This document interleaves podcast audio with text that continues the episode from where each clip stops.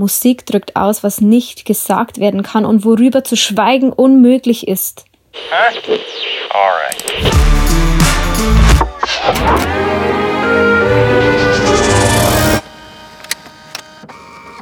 Es fühlt sich an wie eine Ohrfeige, ein Pfeil mitten ins Herz, das eindringliche Läuten des Weckers, den du nicht abstellen kannst. Jetzt bist du wach. Du spürst etwas. Du bist aufmerksam. Kennst du diese Momente, in denen dich plötzlich eine Information aus deinem Alltag reißt und du eine unfreiwillige Einladung zur Konfrontation erhältst? Es ist die Auseinandersetzung mit etwas, das wir oft nicht so gut aushalten. Schmerz, unangenehme Gefühle, Mitgefühle, ich nenne es bewusst nicht negative Gefühle, weil diese im Ursprung erst einmal nichts Schlechtes darstellen, sondern uns viel mehr Einblick in unsere innere Welt geben. Das Entscheidende ist, wie wir dann mit diesen Gefühlen umgehen. Wie reagierst du, wenn du Schmerz von innen oder außen wahrnimmst? Verdrängen? Zulassen? Mir tut es gut, zu wissen, dass es jemanden gibt, der mich versteht, weil er selbst Mensch war, weil er selbst gefühlt und gelitten hat, weil er sich hineinversetzen kann und Empathie seine Idee war, weil er versteht, weil er einfach weiß, wie es ist.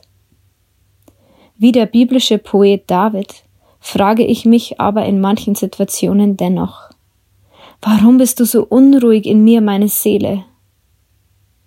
Die Antwort darauf habe ich oft nicht.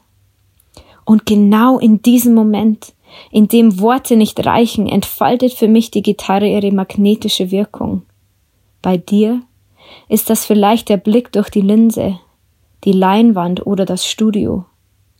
Eins ist klar, die Gefühle müssen raus, ohne Filter, ohne Blatt zumindest nicht vor dem Mund.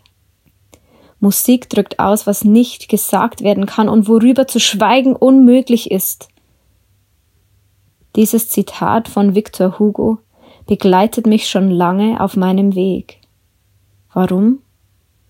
Weil es uns einlädt, nicht zu warten, bis die Gefühle passé sind, sondern uns auffordert, unseren Gefühlen freien Lauf zu lassen, ihnen Ausdruck zu verleihen.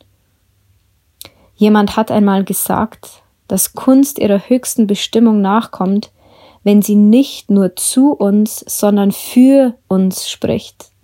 Hast du bei einem Lied, einem Foto oder einer Tanzchoreografie schon einmal gespürt, dass jemand genau das ausdrücken konnte, was du gerade fühlst?